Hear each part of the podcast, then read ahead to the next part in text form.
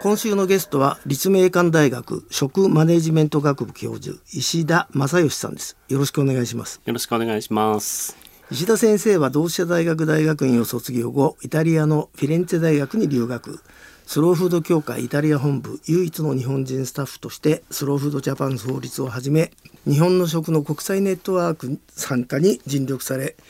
2018年4月より立命館大学食マネジメント学部教授でいらっしゃいます。えー石田先生には2月の特番でお世話になりましたがこうしてまたお会いするのは何年ぶりかね すごい長い時間が経っておりますけれども、私もすくすくと太りました。はい、はい、太りました。えーでも20年経って15年ぐらいか、そうですね。ああん時さ石田さんはさスローフード協会のどういう立場だったんだっけ？あの時はですね、あのあ本部にいた時はですね、もう日本で非常に流行りましたので、日本の運動をスーパーバイズするというのが役割だったんですけれども、まあ、帰ってきましてからはもうボランティアレベルで、あの国際理事をに出かけていくとかですね、あのまたは日本の国内の副会長やったりでも、さ最後の会長までやったんです、私。あそうなの？ええ。で今現在あれはイタリアスローフード協会のなんか顧問かなんかやってんの？私はもうやってないですね。むしろスローフード離れてからあの大学に入りましたので、少しこうニュートラルな位置から教教会を見ていくっていう感じでしょうか、ね、なるほど。ええ。あの多分リスナーでさススローフード協会のこと知らない人もいるかと思うんで、ええ。ちょこっとさ説明してくんないかなスローフードってまあ一言で言うのも何とも難しいですけれどもスローフード3つのモットーというのを考えておりましてイタリア語で「ブオノプリートジュスト」っていうんですけど美味しくて綺麗で正しいっていう言い方をしたんですね。まあスローフード、まあ、イタリア人がやってましたからすごい複雑になっちゃってですねまとまりなくなっちゃったと。でスローフードって何なの？って聞かれた時まさにこういう時に使う文句なんですけれども、まあ、美味しいと。あ、の感覚的な良さですよね美味しいものを守りたいというのはなかなかね活動家の方言わないですよね美味しいのを守りたいとかっていう言い方するんですね。あとは綺麗です綺麗っていうのはあの環境持続性ですか？今流行りのですね。で正しいというのは倫理的な正しさということを考えております。まあ、あのスローフード非常にこうなんて言うんでしょうおお食べ物が大好きでワインが大好きな人たちが始めましたからどちらかというとこう快楽的なところから始まってるんですけれども3つ目に倫理的なものみたいなかなり真面目なものを入れております。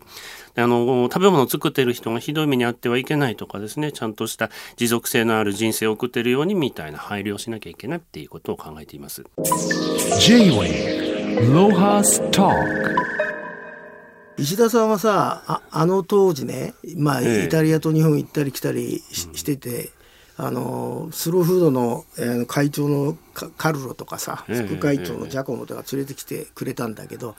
ああそのそもそも立ち上げた人たちはどういう人,、人なんだかちょっと教えてくんない？中にいたんで。あのさあれ本当なのスローフード始めた時にさ、あのイタリアのワインがフランスで買われて、勝手になんか高い値段で。あの商品化されるんで自分たちで ちゃんとブランドを確立しようと思ったっていうのは本当なまあまあ話なの、多分ねいろんなファクターが中に入ってるんじゃないかなと思うんですけれども、まず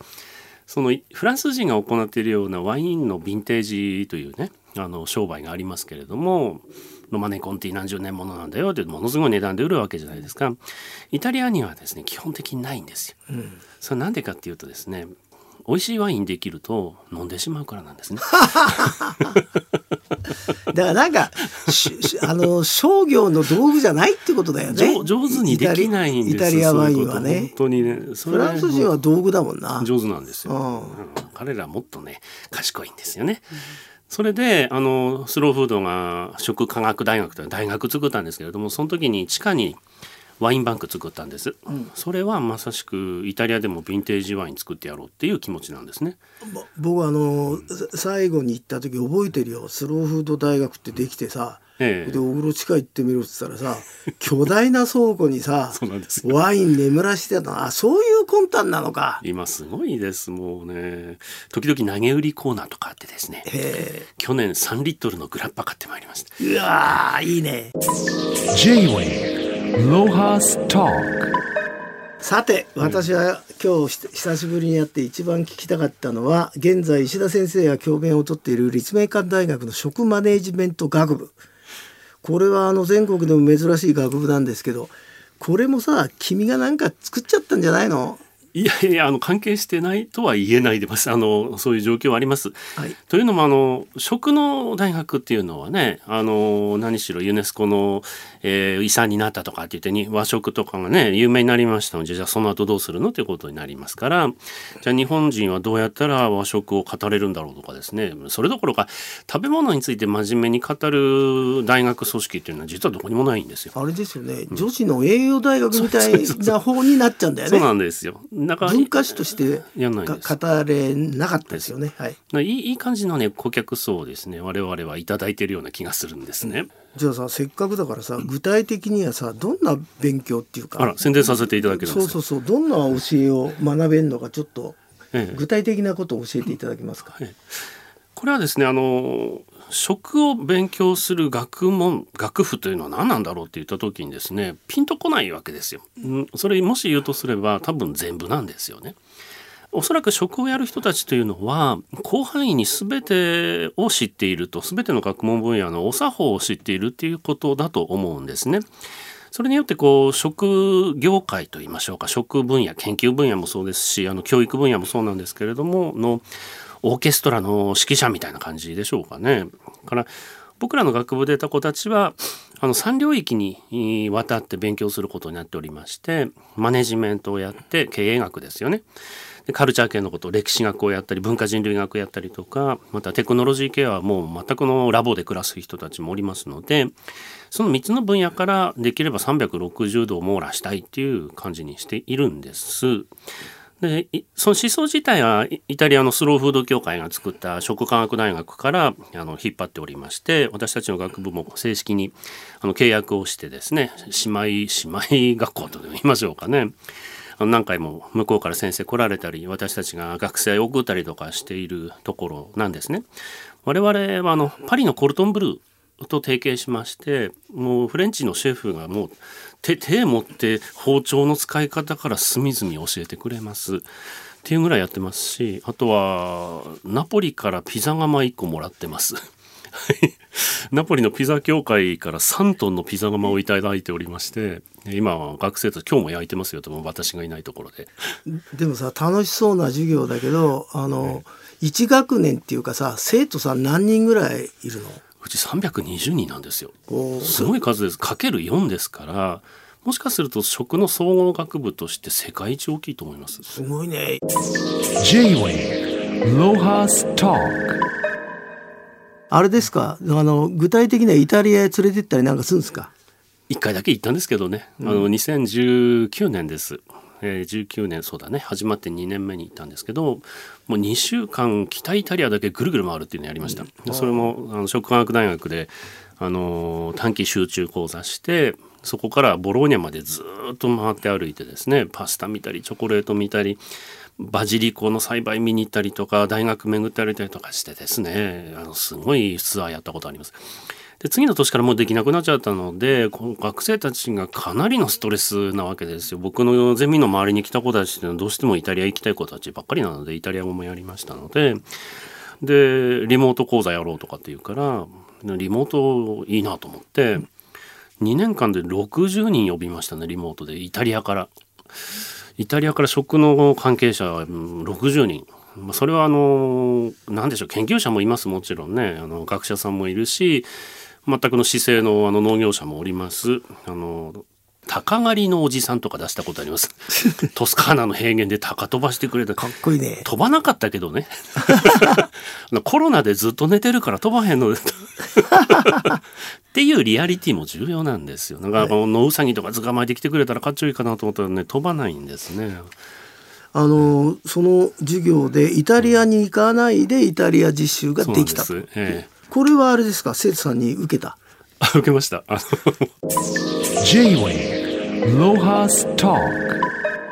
石田さんあの誰でもが参加できるオンラインイベントがあるってことなんですけどこれはどんな企画でしょえっ、とね、ガストロエデューって呼んでおりまして、これもね、あの、リモートでやっている、これは子供たちをほとんど相手にしているんですけれども、えー子供たちに遠くから食の情報を与えるみたいな感じなんですけれども、例えばこう、なんだろう、コーヒーを勉強しようとかって言うとですね、コーヒーって目の前にあるものしか喋んないじゃないですか、普通はね。でも、今リモートでやれば、作ってる人のところから中継できるんですよ。なるほど、うん。一回あのホンデュラスからね中継してホンデュラスの生産者が画面に出てきて、大変ですよね。実際めちゃめちゃなんで。でホンデュラスとトリノと、えー滋賀をつなぐって言ったら夜の9時にしかつなげないのね。なるほど。で子供たちもそろそろ寝るのにもかかわらずですね、あのみんなつないで。でそのリアリティが楽しいんですよ。リモートになったからといって対面できないからリアリティを失ってるかっていうのは全然そんなことなくて。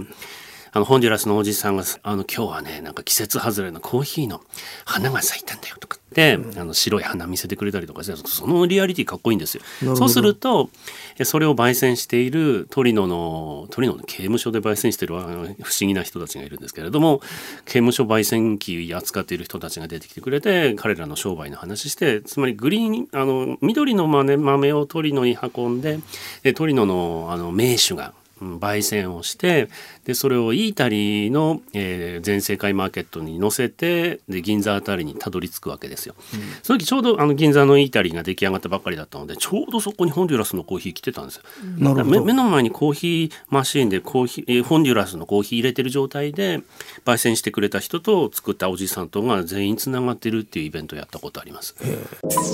J-Wave Lohas Talk なんか次にオンラインイベントって計画なさってんだったらちょっと教えていただきたいんですけど。今年。まだ。ちょっと待って何やってたかいやいやこうリスナーでさ、うん。聞いてる人がさ次回はなんか参加したいなと思うと思ったんで。ね。何を見ればわかんない。君のこのじ授業のとこあ僕のホームページ。フェイスブック見ると多分出てくると思いますのでそれ見ていただけるといいかと思います。大体ね、うんどういう子に聞かせるかっていうのを最初にもう囲っちゃってやるので、っていうのもあの食品届けたりとかすることもあるんですよ。あの今日トマトの話です言うたらベスビオ火山を前にしてトマト持ってる男は出てきます。でこのトマトどこに行くのって話したらじゃあ工場に行って缶になってってここに来るんだよって言って各ご家庭に1缶ずつ届けるんですよ。おおすごいねだから畑のおじさんから自分家のテーブルまでという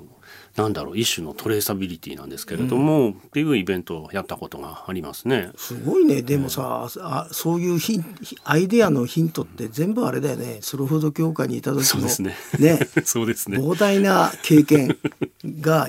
あの君はあれですね人生の後半にうまく生かされてると思うんだけど。ああどうなることかと思いましたが 大変お世話になりまして。いえいえそれでここのあなたのところの学部出た生徒さんたちの就職先っていうのはどういう仕事が多いんでしょう、まあ、あの大規制が出たばっかりというか、まあ、去年の4月に出ましたので、えー今年もまた300な数十人出るわけなんですけれどもみんな結構いろんなとこ行きますわねもちろん食関係の企業に行く方も多いですし普通にこうアンケートを取った時に、えー僕、まあ、私たちの大学だと3割ぐらいが食関係の企業に行くんですよ大体。でも食マネジメント学部は40%いきますのでやはり食関係を志向しているっていうのは言えると思います。あとは不良がいっぱいいます。もう帰ってこ帰って帰ってこない子もいますしイタリア住んでる子もいるいますしイタリアでパンの修行をしたとかですねもう2,000匹の羊とあの鉱山で暮らした女の子とかこの前帰ってきましたけれどもでそれあの季節放牧とかトランスマンツァってイタリア語で言うんですけれども、それ見に行きたいとかって言ってですねある日研究室に訪ねてきた子がですねもう羊と山で暮らしたいとかですごい暴漠としたこと言うから「いいよ全部行きなさい」って言ってですね。あの そその子は今 日本帰ってきた？今今またどっか出かけようとしてるところですね。一応帰ってきました。ね。まあ、あと先生あの、えー食の学びの現場でなんか一番新しい試みなのかな？人工衛星回線の話をちょっと教えてください。ええまああのもう60人以上ですね。イタリアから、えーリモートで呼んだ後にですねはたと気が付くことがあるわけですよ。これどこからでも中継できるわけじゃないじゃないということなんですね。これはもう技術的なあの側面なんですけれども w i f i なきゃつながらないということなんですよ。または 3G とか 4G とかで出かけることも可能なんですけれども、まあ映像的に全然楽しくないんですよ。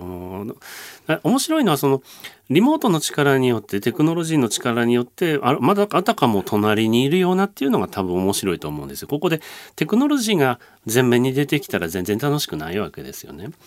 あの気がついたらサルデーニャの山の中にいるとかですね気がついたら南イタリアで牡蠣取ってるとかですねそういうリアリティ見せたいと思っていてじゃあ